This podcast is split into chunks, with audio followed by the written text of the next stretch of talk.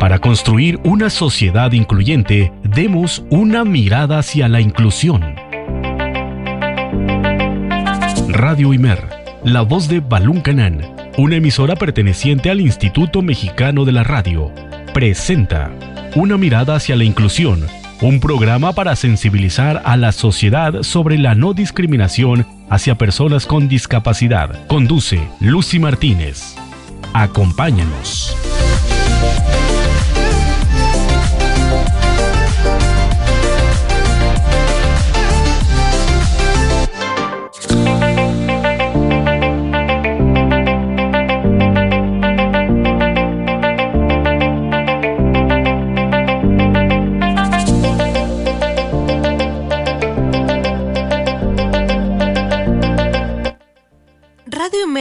107.9 y 540 de amplitud modulada. Muy buenas tardes tengan todos ustedes amigos y amigas. Bienvenidos este lunes 18 de mayo del 2020, aquí en una emisión más de su programa Una mirada hacia la inclusión, un espacio dedicado a fomentar la inclusión de las personas con discapacidad y la no discriminación. ¿Cómo están todos el día de hoy? De verdad que es un gusto estar con ustedes. Me presento, soy la licenciada Lucía Martínez y como siempre pues venimos con una buena energía, con ese entusiasmo de todos los lunes, grabando en casita por lo mismo del coronavirus y bueno, agradeciendo a todos los que nos sintonizan a través de nuestras dos frecuencias y también en www.imer.mx diagonal radio Imer, a quien igual les pedimos una disculpa porque en emisiones pasadas eh, nos han informado que no nos han podido escuchar. Pero no se preocupen que también pueden descargarse la aplicación del Instituto Mexicano de la Radio en su tienda de aplicaciones Google Play. Ahí ingresan, buscan Radio Imer y bueno, ahí se la instalan y buscan eh, Radio Imer que se emite, por supuesto, desde la ciudad de Comitán de Domínguez, Chiapas.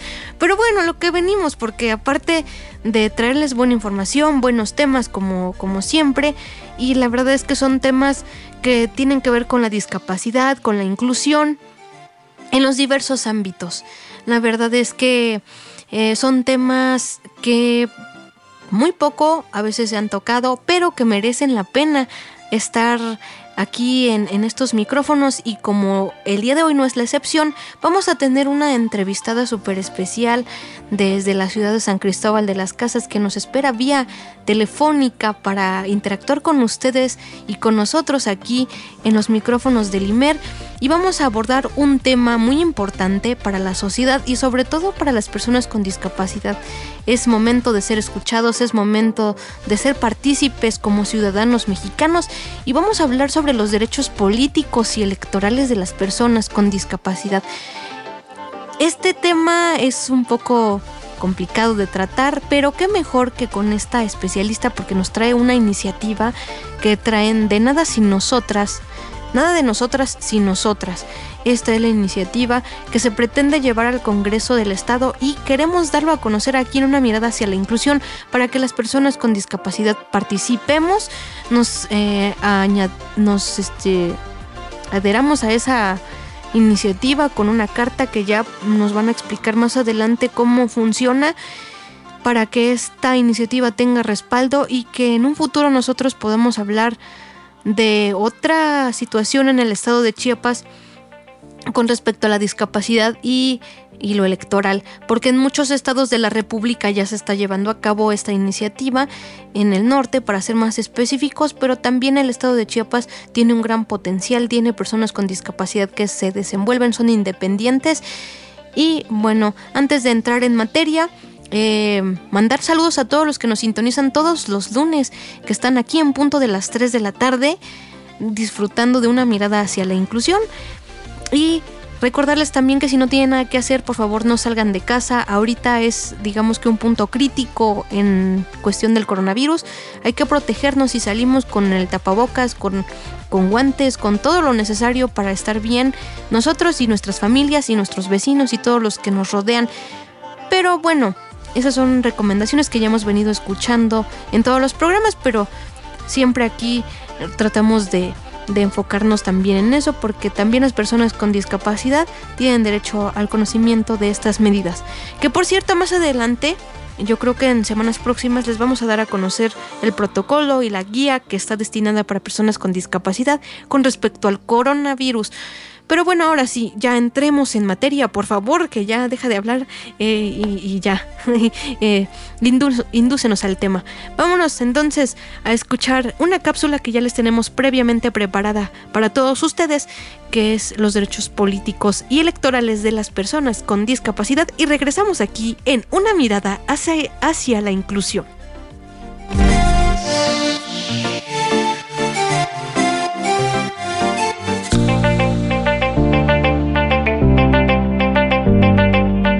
Derechos políticos y electorales de las personas con discapacidad.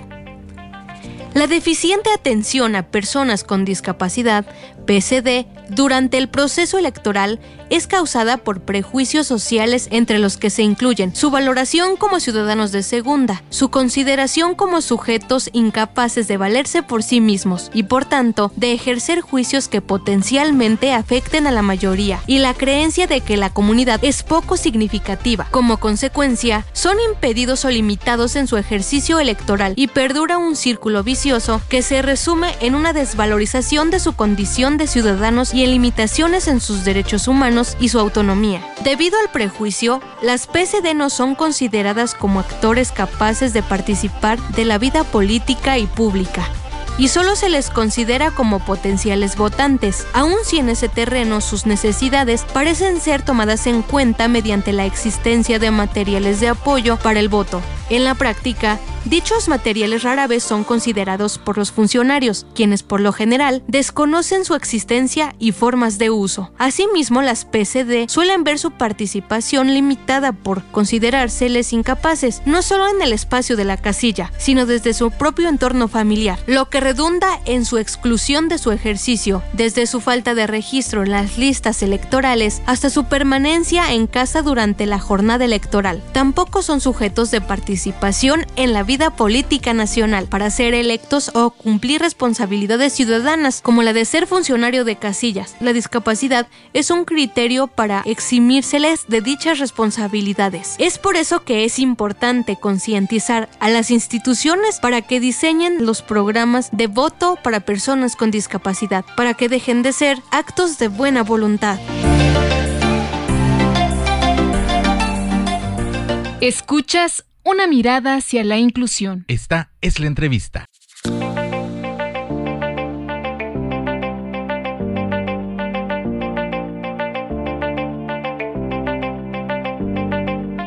Y ya estamos de regreso aquí en su programa Una mirada hacia la inclusión. El día de hoy vamos a tratar un tema súper especial como es los derechos políticos de las personas con discapacidad y electorales también. Por ello, en cabina tenemos a una persona muy especial para mí, a quien yo admiro muchísimo y bueno, que tiene muchos conocimientos y ya la vamos a conocer a continuación. Ella es licenciada en psicología, tiene la maestría en inteligencia emocional y además en sexología. Está con nosotros la licenciada Elizabeth Patricia Pérez, quien nos trae la iniciativa Nada de nosotras sin nosotras. Hola Eli, buenas tardes, ¿cómo estás? Buenas tardes, Lucy, y a todo tu auditorio. Muy agradecida por la invitación para platicar un poco de esta iniciativa, como bien lo dices, nada de nosotras y nosotras. Exactamente. Y bueno, coméntanos primero para la gente que no te conozca quién eres, qué haces y bueno, ya después nos comentarás cómo comienza o cómo surge la idea de esta iniciativa. Ok, pues bueno, eh, mi nombre es Elizabeth Patricia Pérez, todos me conocen por Eli, vivo aquí en la ciudad de San Cristóbal de las Casas, desde muy pequeña comencé a tener un degeneramiento en la córnea, a los dos años empieza todo mi peregrinar con, con el tema de la visión. Hoy por hoy, pues puedo decir que soy una joven con limitación visual, eh, y pues bueno, a pesar de la limitación visual, he podido pude estudiar en su momento una licenciatura en psicología, soy psicoterapeuta, luego me fui especializando en inteligencia emocional, luego en las corrientes humanistas, posteriormente estudié una maestría en sexualidad y acompañamiento de grupos y hoy por hoy pues estoy en el doctorado en sexología humana. más allá de esto, pues bueno, ¿qué puedo decir? Eh, articulo en tres medios aquí en Chiapas a través de, periódicos digitales que vamos hablando en el tema de la discapacidad para sensibilizar. Eh, activista aquí en San Cristóbal, dentro y fuera de Chiapas. Eh, promovemos acciones a favor de las personas en situación de discapacidad y entre ellas justamente esta iniciativa. Muy bien, y coméntanos, ¿cómo surge esta, esta iniciativa y cuándo? Bueno, eh, esta iniciativa surge a partir de que ah, hace como en el, entre el 2016 y 2017 empiezo a dar capacitaciones en el Instituto Federal Electoral, que hoy es INE, para, lo, para el personal, para cómo manejar y tratar con las personas con discapacidad. Eh, ese mismo taller lo facilitamos en la ciudad de Querétaro empezamos a, ver la necesidad de que solo no es solo capacitar al personal, sino también incidir e ir más allá. ¿En qué sentido? En que em, generalmente en los procesos electorales a las personas con discapacidad solo se nos ve como personas votantes, ¿no? Exacto. Eh, y no como personas que pueden ser votadas. Entonces, eh, en términos ya legales, estamos promoviendo esta iniciativa para que haya una reforma y un cambio electoral en, la reforma electoral del estado de Chiapas que nos favorezcan.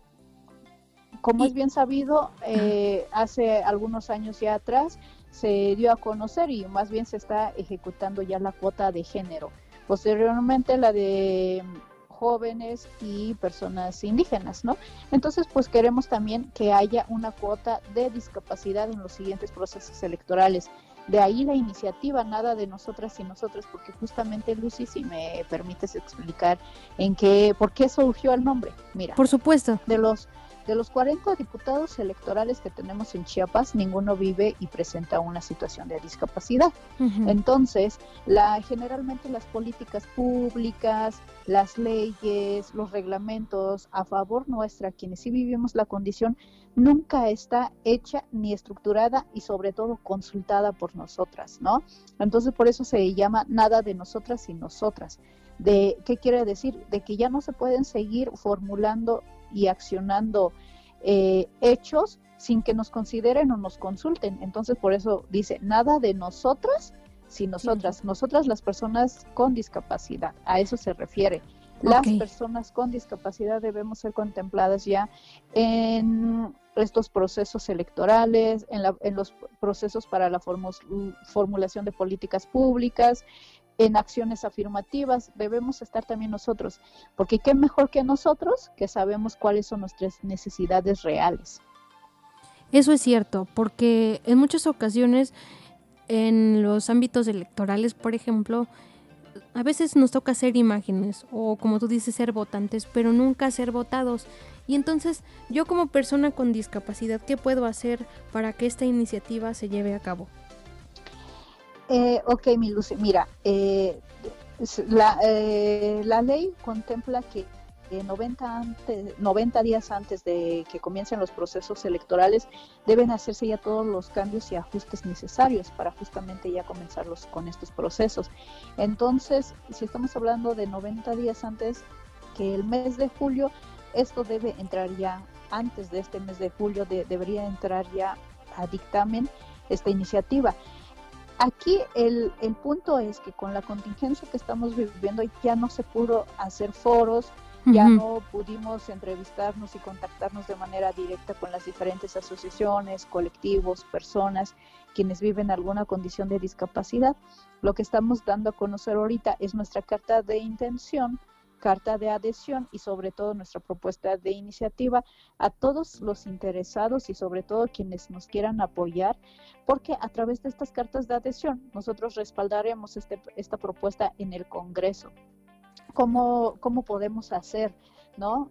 Eh, nos pueden escribir a amor sin fronteras gmail.com en nuestras redes sociales Instagram, Facebook, Amor sin fronteras AC o al 967 118 97 68 para que nosotros les hagamos llegar la propuesta de iniciativa o que nos escriban, nosotros mandamos o les hacemos una llamada directa explicándoles y sobre todo compartiendo esta carta de adhesión que créeme que si, si no llevamos cartas de adhesiones de personas quienes vivamos algún tipo de discapacidad o que trabajemos en pro de la discapacidad, difícilmente esto podrá subir a, a plenaria, ¿no? Al Congreso.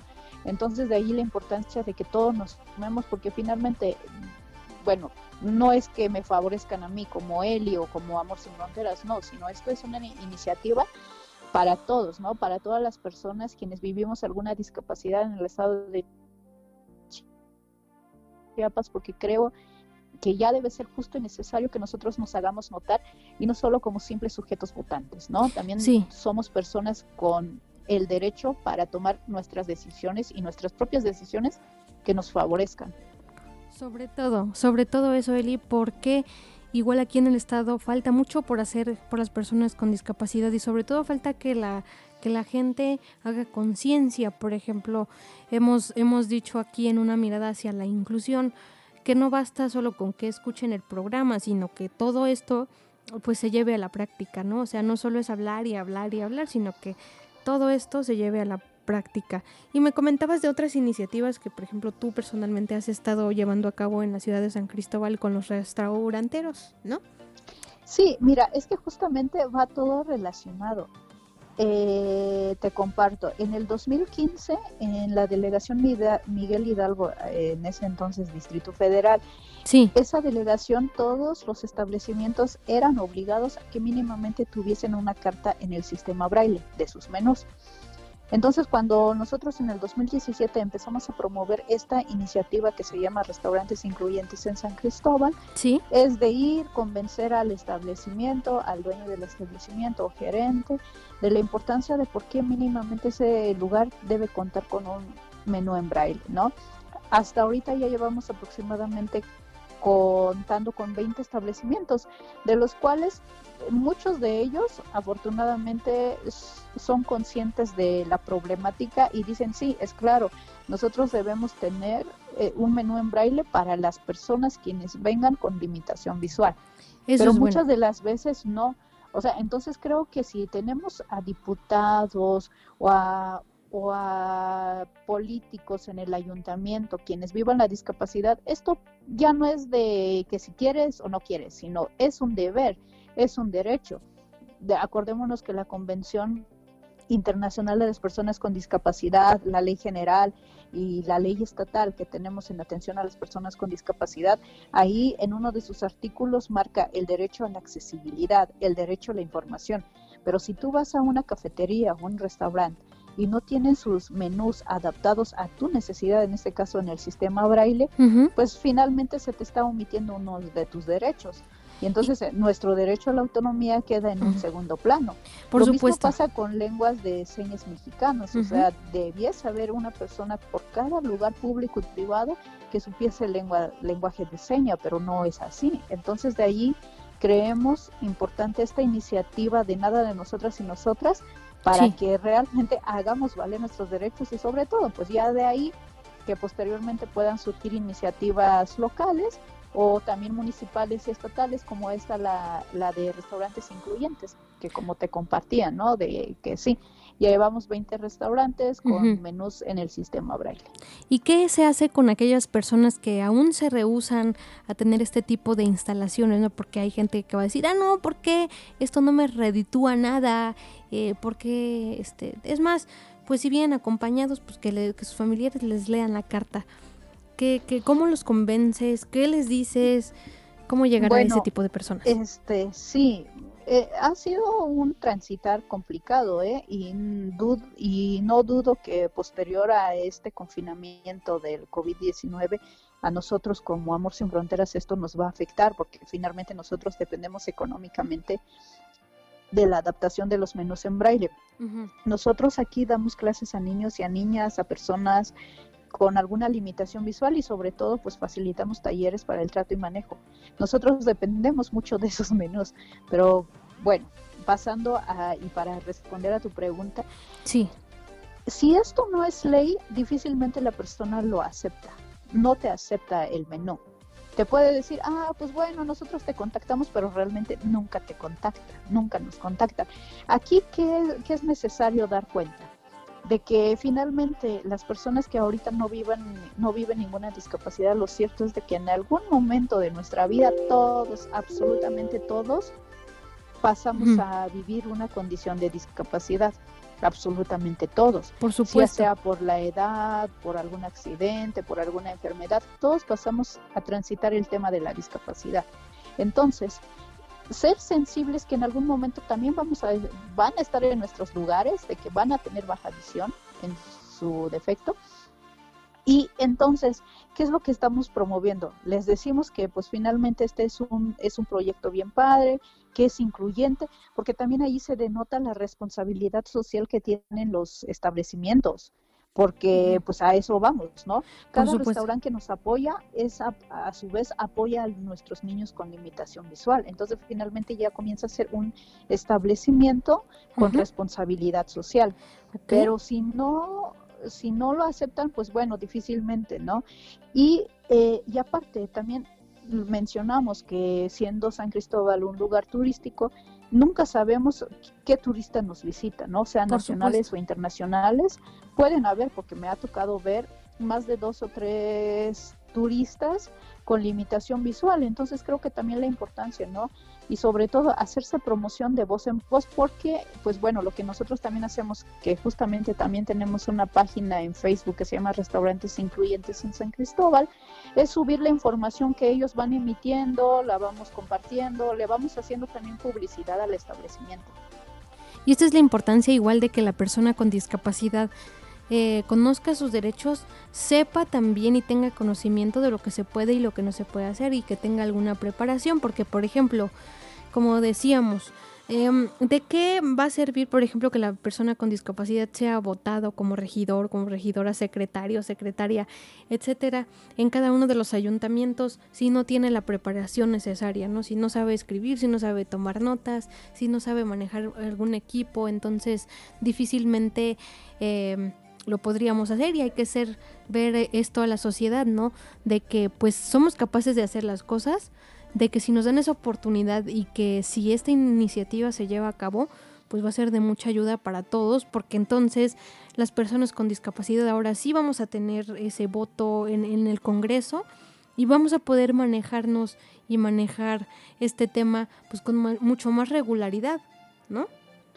Sí, mira, yo siempre digo, siendo personas, independientemente si tenemos o no la discapacidad, somos, una, somos personas con derecho. Al tener y hacer valer nuestros derechos también nos obliga, ahora sí que válgase la redundancia, a cumplir con nuestras obligaciones.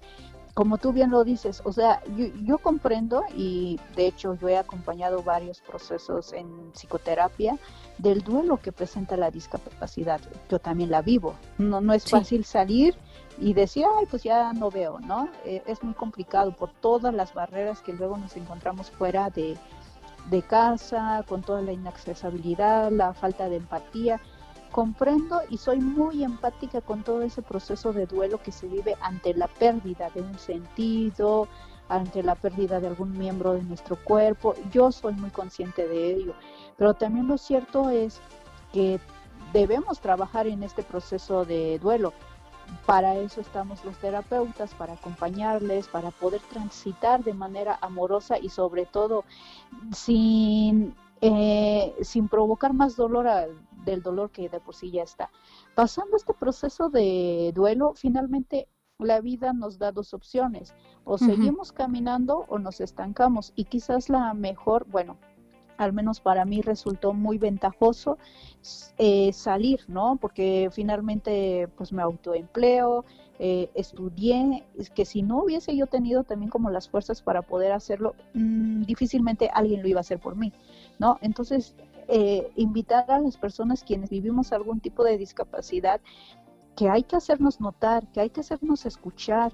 ¿Cómo nos vamos a escuchar? Hacernos escuchar saliendo a las calles, pidiendo nuestros derechos, que si, que si quiero irme a un parque y, para llegar a ese parque no hay una rampa, hacer que, la, que, el ayuntamiento construya una rampa, porque finalmente es nuestro derecho, ¿no? Entonces, entonces eh, es importante que también las personas quienes vivamos algún tipo de discapacidad nos hagamos notar, nos hagamos escuchar y sobre todo eso, ¿no? De que nos vean, porque luego mucha gente dice, ay, como para qué voy a adoptar, en este caso, un menú en braille si no vienen las personas a consumir. Y es que es eso, o sea, yo entiendo que, que sí es muy difícil allá afuera, pero también hay que hacernos notar, porque si no, finalmente van a decir estos, estas personas no existen y entonces como para qué adaptamos.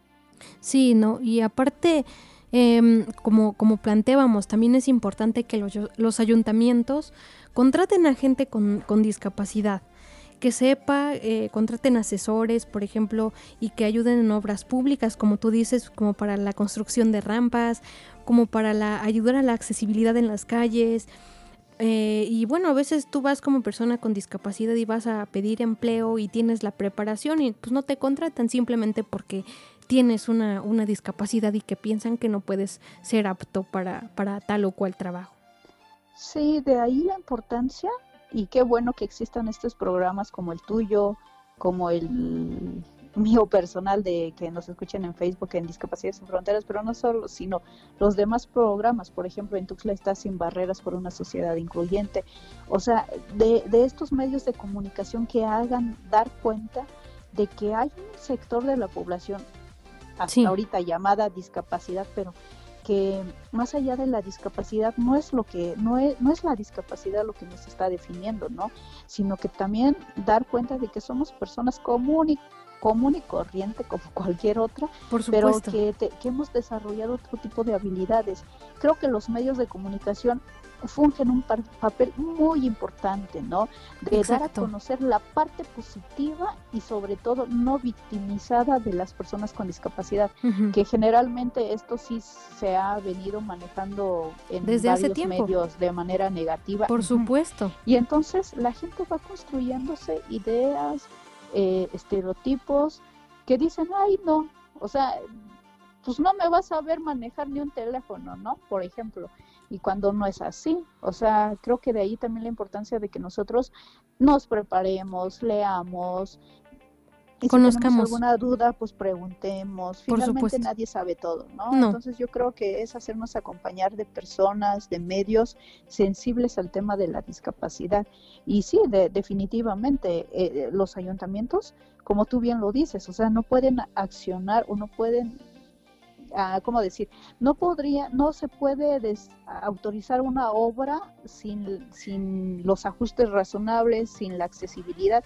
Entonces, para ello, pues, ¿cómo saber si esta rampa está bien, de acuerdo a los lineamientos? Pues bueno, entonces traigamos a una persona que tenga la discapacidad motriz, en este caso para la rampa, y que nos diga qué tan accesible está, está siendo o no esta rampa. Lo mismo pasa con todas las discapacidades. Por ejemplo, ahorita con todo lo que está pasando con el COVID-19, con el COVID-19, por ejemplo, eh, aquí al menos en San Cristóbal eh, no no este no tenemos un traductor o intérprete de señas mexicanas para que el secretario de salud salga y, y pues comunique lo que está pasando. Entonces ahí implícitamente se está segregando las personas con limitación auditiva. Entonces vemos la necesidad de que pues hay que hacer valer nuestros derechos y decir de, ello la importancia que haya salido esta guía. La semana pasada, hace ocho días, salió la guía de intervención y protocolo para las personas con discapacidad ante el COVID, pero pues ya la leí y ahora el punto es ver qué tanto de este protocolo Chiapas y los diferentes municipios lo llevan a cabo, porque si no, insisto, nos siguen segregando y nos siguen discriminando. Sobre todo porque en este estado, en el estado donde vivimos, hay muy pocas políticas, como decimos, a favor de discapacidad. Eh, a veces yo creo que la mayoría de la población desconoce en los diferentes ámbitos, en el educativo, en este caso en el político. Entonces, como tú decías, ¿no? Ya es tiempo de que de que nos hagamos conocer, nos distingamos las personas con discapacidad por ser capaces de hacer, de hacer las cosas, ¿no? Y no solo vivir del asistencialismo, eh, que, pues no solo eh, estamos para recibir dinero, ¿no? Porque muchas veces en experiencias propias, y, eh, lo hemos vivido, que la gente te ve y, y te quiere dar dinero y porque piensa que no sabes nada, que, no te puedes eh, desempeñar por ti solo. Entonces, pues ese, ese tipo de iniciativas, por eso es importante.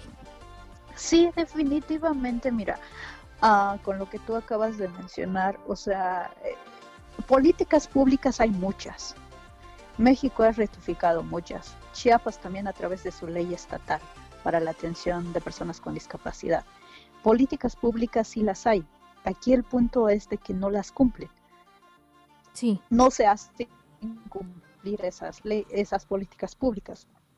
Y, y, muchas veces con esto de la cuarta transformación que llega y empieza a becar todas las personas con discapacidad, yo siempre digo, bueno, peor es nada, ¿no? Pero sin embargo, esta beca no soluciona la raíz del problema.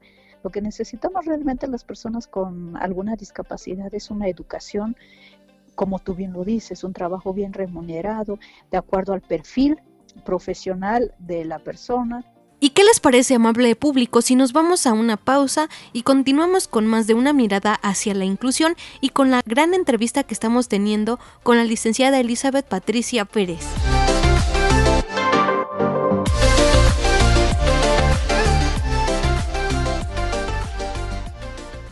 La participación es un derecho, no un privilegio. Continuamos.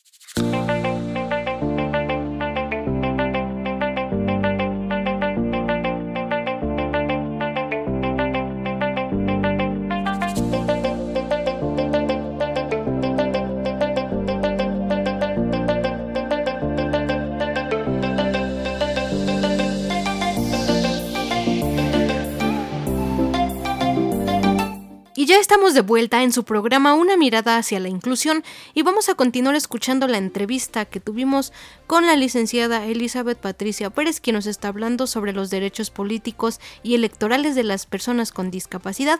Y bueno, recuerden que estamos en una mirada hacia la inclusión y que se pueden poner en contacto con nosotros a los teléfonos 963 105 1291 y también al 963 123 3910 donde se pueden poner en contacto conmigo personalmente, sugerirnos temas acerca de la discapacidad y también interactuar con nosotros. Queremos escucharlos, queremos conocer sus opiniones, sus voces y que nos sugieran temas que a ustedes les interesen acerca de la discapacidad.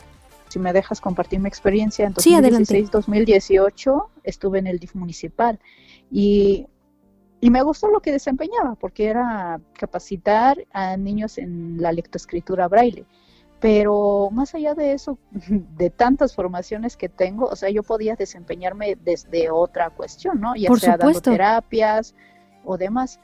Cuando entra la nueva administración, presento mi currículum y no, ellos ya no quisieron contratarme. ¿Pero por qué? Aquí pasaron dos cosas. Una, porque yo estaba yo pidiendo una ampliación del programa de lectoescritura braille. Ya no solo era lectoescritura braille, lo que teníamos que implementar era un servicio más integral. Deporte adaptado el golbol, las computadoras adaptadas con el uso del JOS, bastón, matemáticas, inglés para niños con limitación visual, cosa que no les agradó, entonces de ahí que ya no me contrataron, ¿no? Y, y entonces vemos ahí que, que el DIF, al igual que todos los DIF, y de ello, no por ellos es un centro de asistencia, que ellos piensan que con solo darte un bastón, un punzón, una regleta, una silla de ruedas, ya están trabajando a favor de la discapacidad. No, por supuesto. Claro que no es así. Es necesario hacer valer políticas públicas que vayan más allá. Y mucho, y decía yo, ¿no? Con esta cuarta T, con esta cuarta transformación, llegan y te instauran una beca de 2.610 o 20 pesos, algo así. Y piensan que eso es todo y no, realmente no es eso, ¿no? 2.620 pesos bimestrales, que estamos hablando de 1.310 pesos cada mes.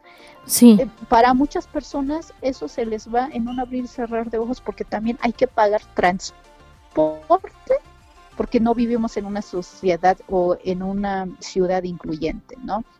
Se pagan procesos de rehabilitación, medicamentos, pagos a cuidadores primarios. O sea, el tema de la discapacidad implica ir más allá, ¿no? No solo con becas o programas sociales se soluciona el problema. Por supuesto que no, porque hay hay que recordar igual en las escuelas hace falta infraestructura.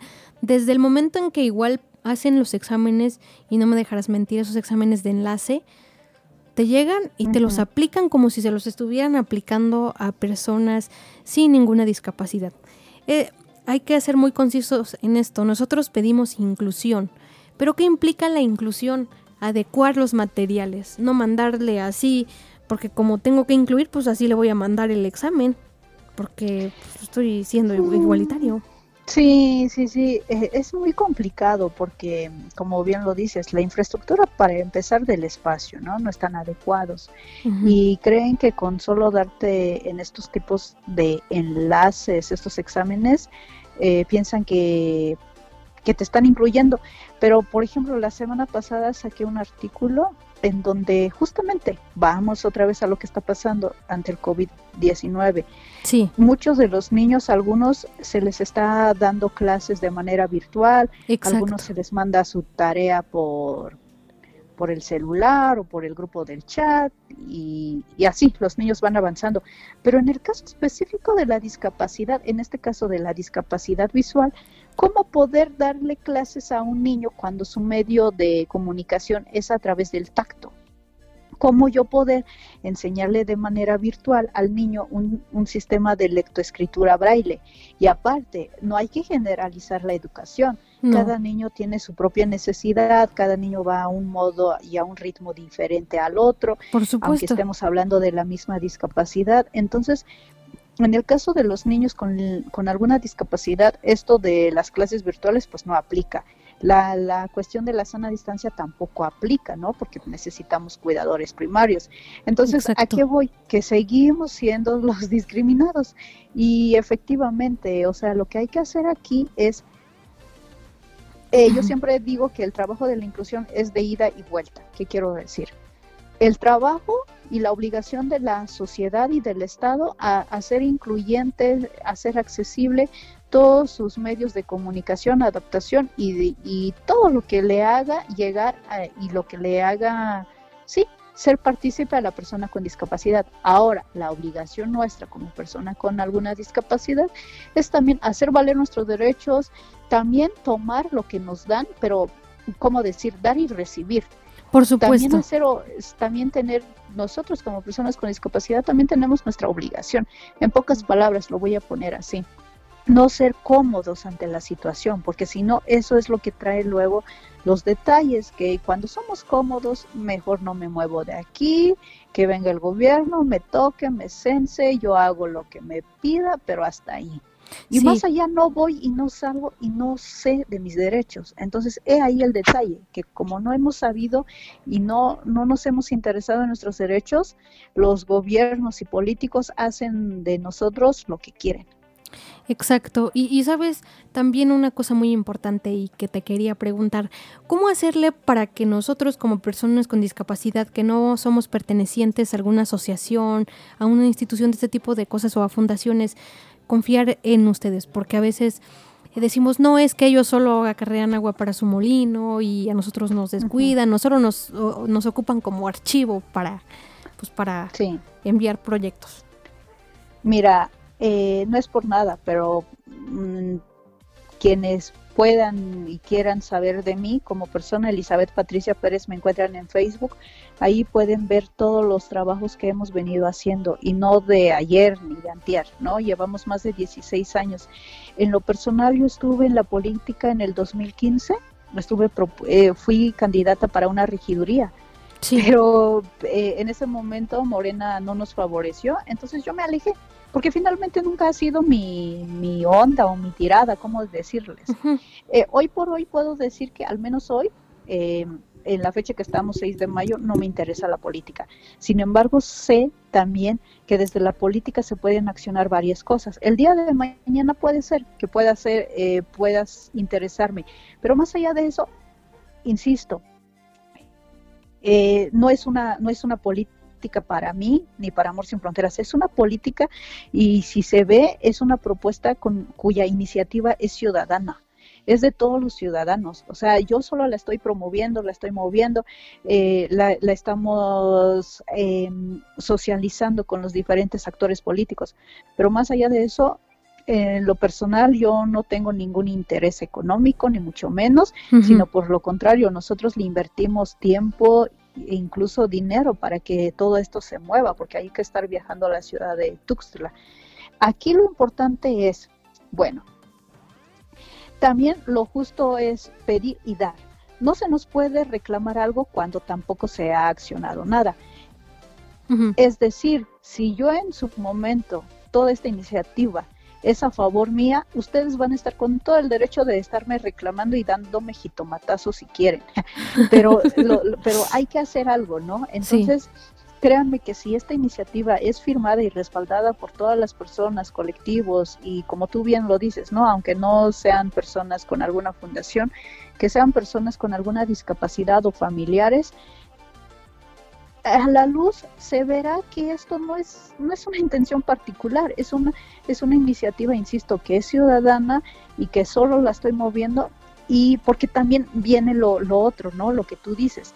Hemos, estamos acostumbrados a estar siempre en el asistencialismo que cuando nos llegan a tocar en nuestra casa, porque a mí me pasó, yo necesitaba generar una política pública municipal aquí en San Cristóbal y me puse a encuestar a las personas, pero ellos decían, ¿y qué me vas a dar a cambio? Entonces como que estamos acostumbrados a eso, de que si alguien llega, es como, ¿por qué me vas a dar algo a cambio? Y entonces no, no siempre es así, también habemos personas que trabajamos de manera leal, honesta y sobre todo que los cambios no son a nivel personal, es a nivel social. Esta iniciativa o sea, insisto, si yo quisiera andar en la política, yo voy, me hago amiga de algún regidor, algún diputado, incluso con el gobernador, intento tener un acercamiento y pues hablo por mí, ¿no? Finalmente, pues yo soy la interesada. Por Pero supuesto. sé que esto tiene que ser una iniciativa social a favor de las personas con discapacidad en el estado de Chiapas y de allí que esto es social, o sea, esto no tiene ningún, yo al menos hoy por hoy, insisto, yo no tengo ningún interés personal, sino por lo contrario, hay que hacer ley y hay que hacer cambios en la reforma electoral del estado de Chiapas. Entonces, que las personas confíen, que ellos también hagan valer sus derechos y que si en algún momento nosotros llegamos en alguna arbitrariedad, que desde sus propios derechos nos lo reclamen también, ¿no?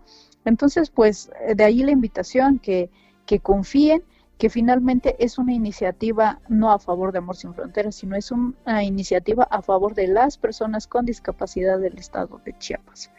¿Por qué? Pues bueno, y aprovechando, no solo Chiapas está en este proceso, también otros estados estamos en sintonía de que tiene que haber una, una reforma en, en, cada uno de los estados y entonces te digo, no solo es Chiapas quien, quien está haciendo esta iniciativa, sino por ejemplo tenemos el ejemplo de Guadalajara, el de la Ciudad de México incluso. Entonces, pues, que es una necesidad sentida de todos quienes vivimos una discapacidad. Muy importante todo esto que nos comentas. Y bueno, te tengo dos preguntas porque ya ves que el tiempo en radio es tremendo, así que bueno. La primera pregunta es, eh, ¿cómo van a, cuando, si se llega a aplicar esta propuesta y, se llegue a lo que se quiere de que la persona con discapacidad sea votado y, y cómo le cómo le van a hacer para recolectar todas estas consultas ciudadanas? Y dos, eh, ¿cómo ¿qué estrategias ustedes aplicarían o tú aplicarías, por ejemplo, este, tomando por hecho que ya se aplicó la, la, iniciativa, pues para, para hacer tu trabajo o tu campaña política? Digo, porque muchos se preguntarán eso, ¿no? Ok, bueno, la primera.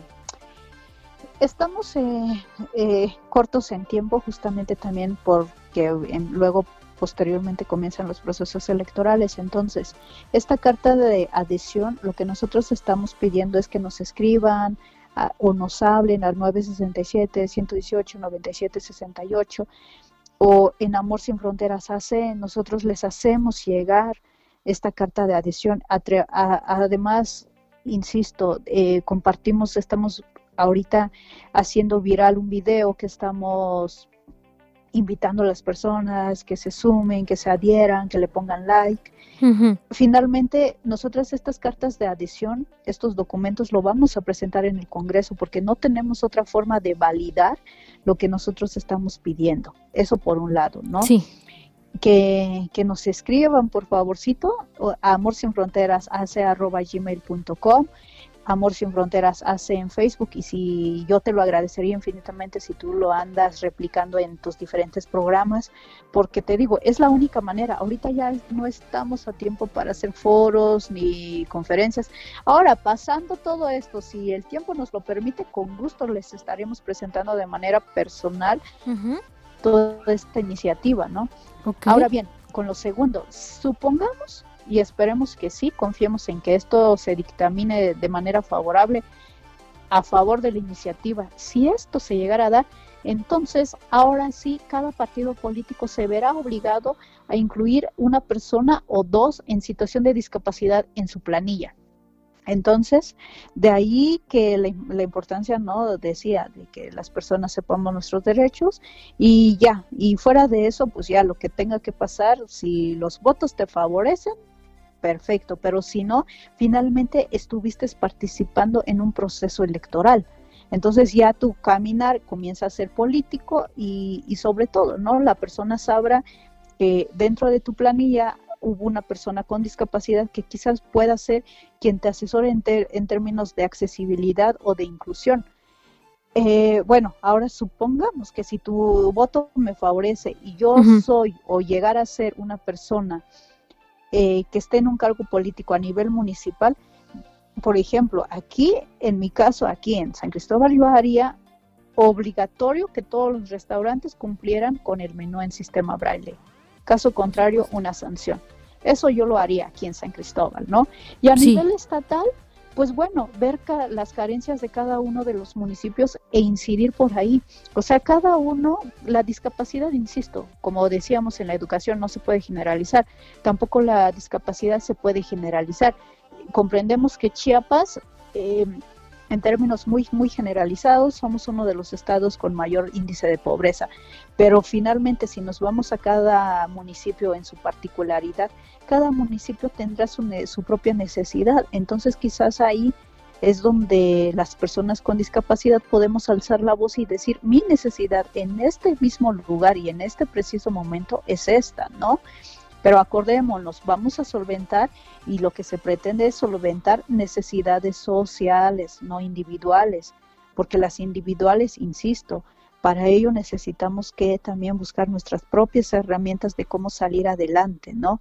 Es como decir, eh, como decir, si en mi municipio falta el agua, pues entonces accionemos para que el agua llegue a nuestro municipio y no solo a mi casa, no, por supuesto. sino en el municipio.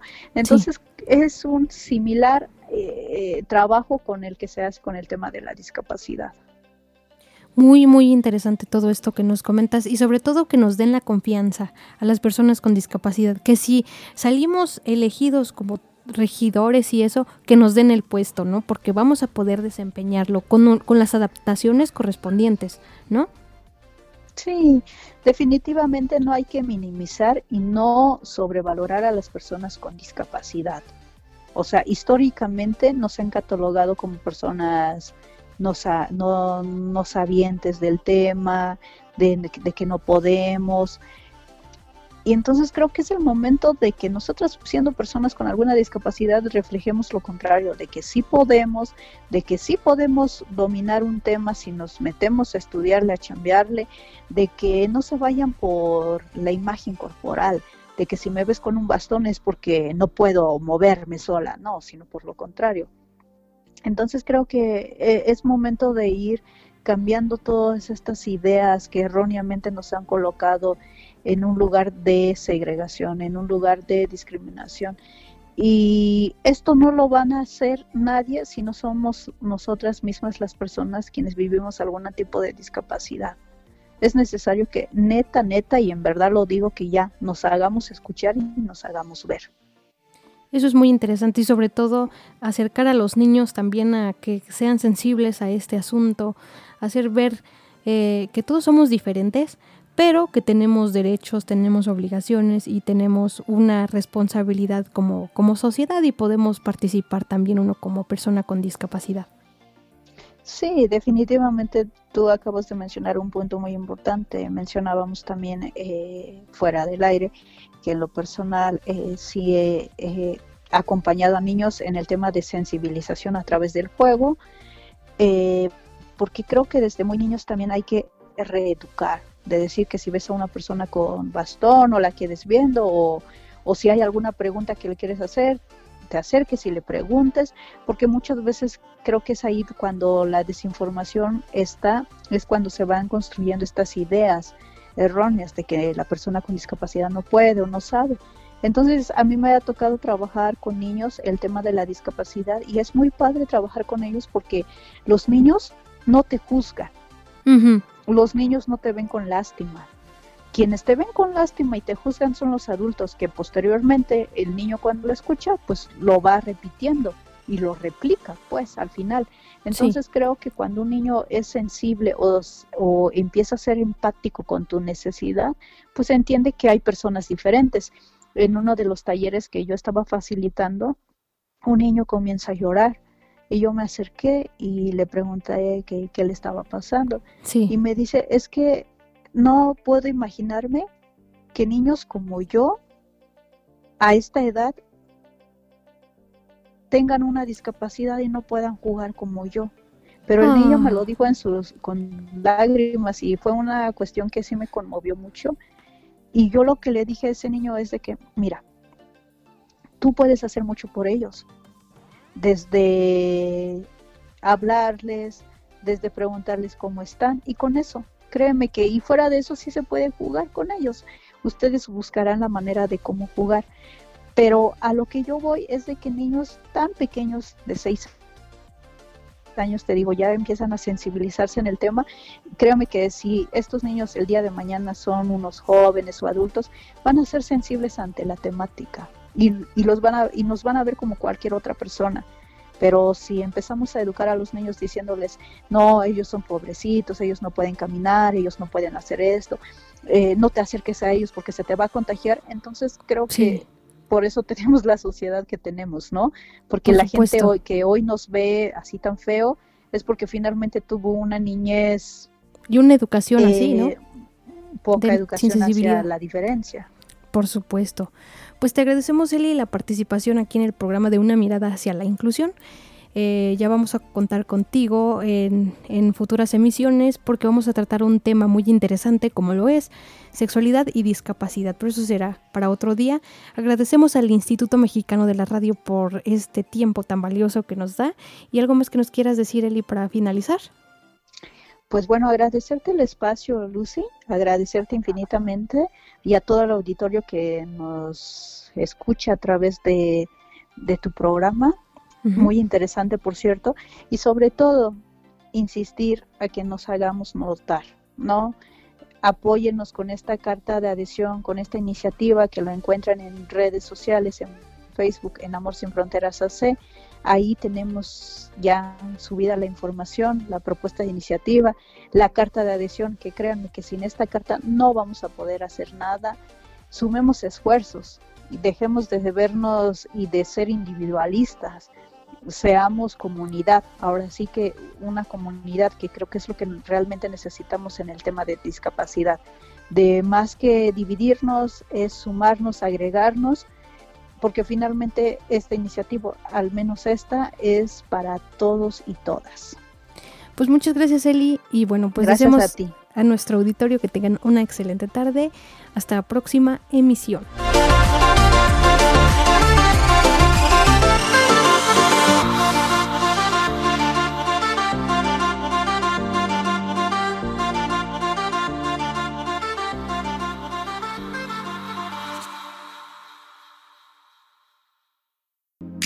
Radio Imer, la voz de Balún Canán, una emisora perteneciente al Instituto Mexicano de la Radio, presentó Una mirada hacia la inclusión. Juntos, ayudemos a conformar una sociedad incluyente. Escúchanos en la próxima emisión de Una mirada hacia la inclusión.